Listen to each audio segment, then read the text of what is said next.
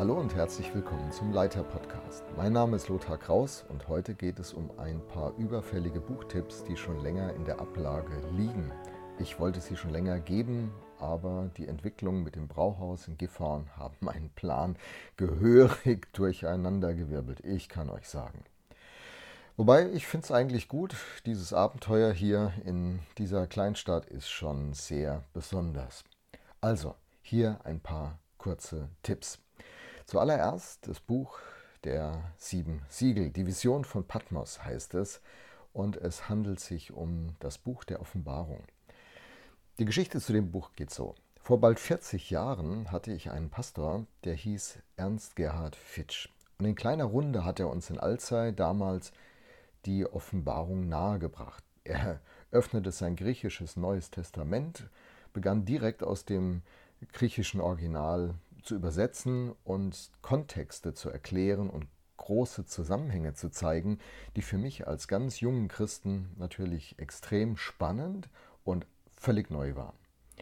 Er hat mir damit einen Kompass in die Hand gedrückt, der mich durch viele Meinungen und Sichtweisen auf das Buch der Offenbarung ähm, gut durchnavigiert haben. Sehr klug, umsichtig, auf Christus bezogen und klar den in dem biblischen Kontext verortet hatte uns Ernst Gerhard. Den Umgang mit diesem letzten Buch der Bibel, das so vielen Angst macht und auch manche falsche Endzeithysterie geschürt hat, ähm, nahegebracht. Und jetzt ist mein alter Pastor in Rente gegangen und dann hat er Folgendes gemacht. Er hat seine Studien aus diesen Jahrzehnten in einfacher, guter, nachvollziehbarer Sprache zu Papier gebracht und in dieses Buch hineingelegt, das da heißt Die Vision von Patmos. Ein super lesenswertes Buch, das am 24. Januar nun veröffentlicht wird bei SCM. Ich habe es vorher schon jetzt lesen können und bin super begeistert. Knapp 40 Leute unserer Kirche im Brauhaus in Gifhorn konnte ich anstecken dass wir jetzt in einem Kurs zusammen dieses Buch lesen und zur Offenbarung arbeiten. Also ein absoluter Tipp. Du kannst auch auf meinen Leiterblog gehen, da kannst du es nochmal nachlesen und da ist dieses Buch auch verlinkt.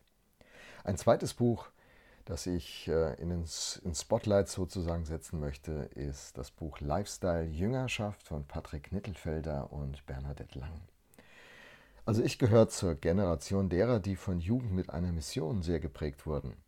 In den 70er und 80er Jahren, ich kam ja Ende der 70er zum Glauben an Jesus Christus, in dieser Zeit hat Jugend mit einer Mission einen sehr großen Einfluss in Deutschland gehabt. Die ganze Lobpreisszene wurde von ihnen geprägt und auch eben dieser Ansatz zum Thema Jüngerschaft, Nachfolge von Jesus.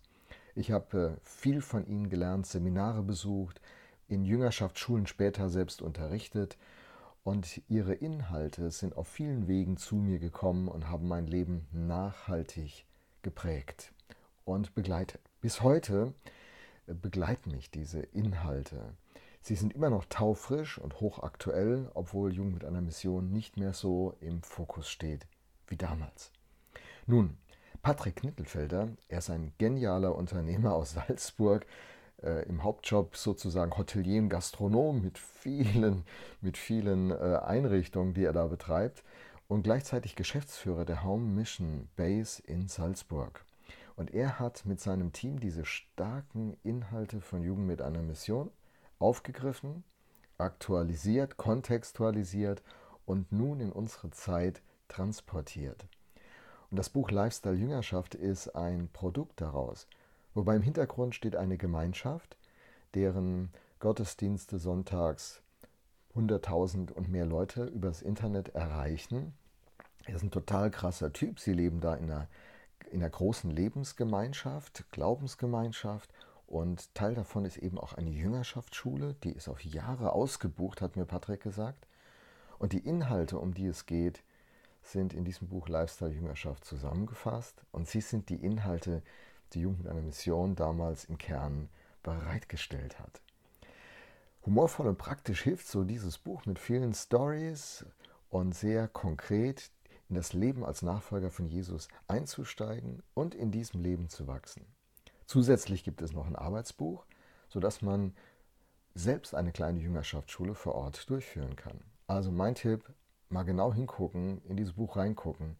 Vielleicht ist es ja für eure Kirchengemeinde ein guter Schritt für Kleingruppen, für Kurse, whatever. Okay, gehen wir kurz in den Bereich Biografien. Da will ich zwei empfehlen. Mich inspirieren nämlich Biografien total. Der Lebensweg anderer Leute, die mit ihrem Leben echten Unterschied ausgemacht haben, finde ich immer total genial. In den letzten Wochen habe ich zwei Biografien gelesen, die mich sehr inspirieren. Die erste ist die Biografie von Dietrich Bonhoeffer. Und ich muss zugeben, ich habe schon ein halbes Dutzend Biografien zu Bonhoeffer gelesen. Seine Werkausgabe steht in meiner Bibliothek und ist ein treuer und beständiger Begleiter seit vielen Jahren. Jetzt könnte man mich fragen, hey Lothar, wieso denn noch eine Biografie von Bonhoeffer, wenn du sie doch schon kennst?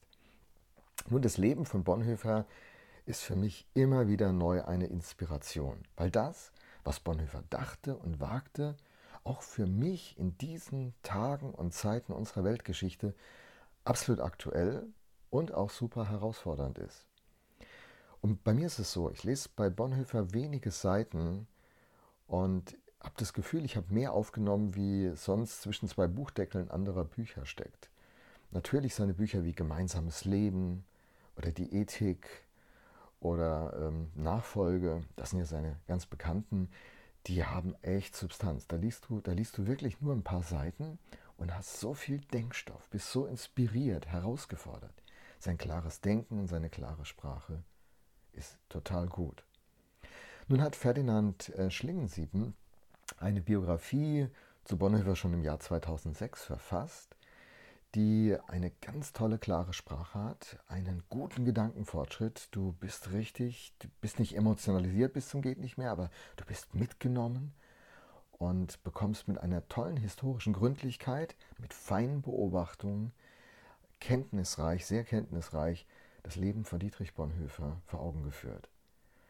Und ähm, das ist für mich als Führungskraft so inspirierend, weil der Mut, seine eigene Führungsfähigkeit und seine Gelassenheit in verrücktesten Situationen so deutlich wird. Ein Mann, der für mich nach wie vor ein Vorbild bleibt. Ich bleibe auch weiter eingeschrieben in meine Bonhoeffer Studien sozusagen. Und wer sich Bonhoeffer nähern will, der könnte auf dieses Buch mal zugreifen. Die letzte Biografie, auf die ich hinweisen will, ist die des legendären israelischen Staatsmanns und Friedennobelpreisträgers Shimon Peres. Dieses Buch ist auch echt der Knaller, und zwar gerade für Führungskräfte. Seine Biografie inspiriert und fordert gleichzeitig enorm heraus. Was hat dieser Mann für einen Mut unter Beweis gestellt? Welche Haltungen haben sein Leben ähm, geprägt? Und äh, welche Führungsfähigkeit hat er entwickelt, die einen echten Unterschied gemacht haben über Jahrzehnte? Dieser Mann hat Verantwortung übernommen, Träume gelebt, von denen andere immer gesagt haben, dass sie unrealistisch sind. Peres ist ein unermüdlicher Visionär gewesen und mit diesem letzten Buch, das er geschrieben hat, legt er ein Vermächtnis sozusagen in unsere Hände. Und äh, das hat auch ganz viel Anerkennung gefunden von vielen Top-Leitern aus allen Bereichen des Lebens, der Gesellschaft, des öffentlichen Lebens. Es ist ein äh, sehr, sehr spannendes, gut geschriebenes und definitiv inspirierendes Buch. Ich finde, jeder Leiter sollte das mal gelesen haben. Und mein Tipp hier ist, man kann es sich antiquarisch besorgen und eine Menge Geld dabei sparen. Okay, das waren so ein paar Buchtipps. Ihr könnt die auch auf meinem Leiterblog nachlesen. Vielen Dank fürs Zuhören und bis zum nächsten Mal.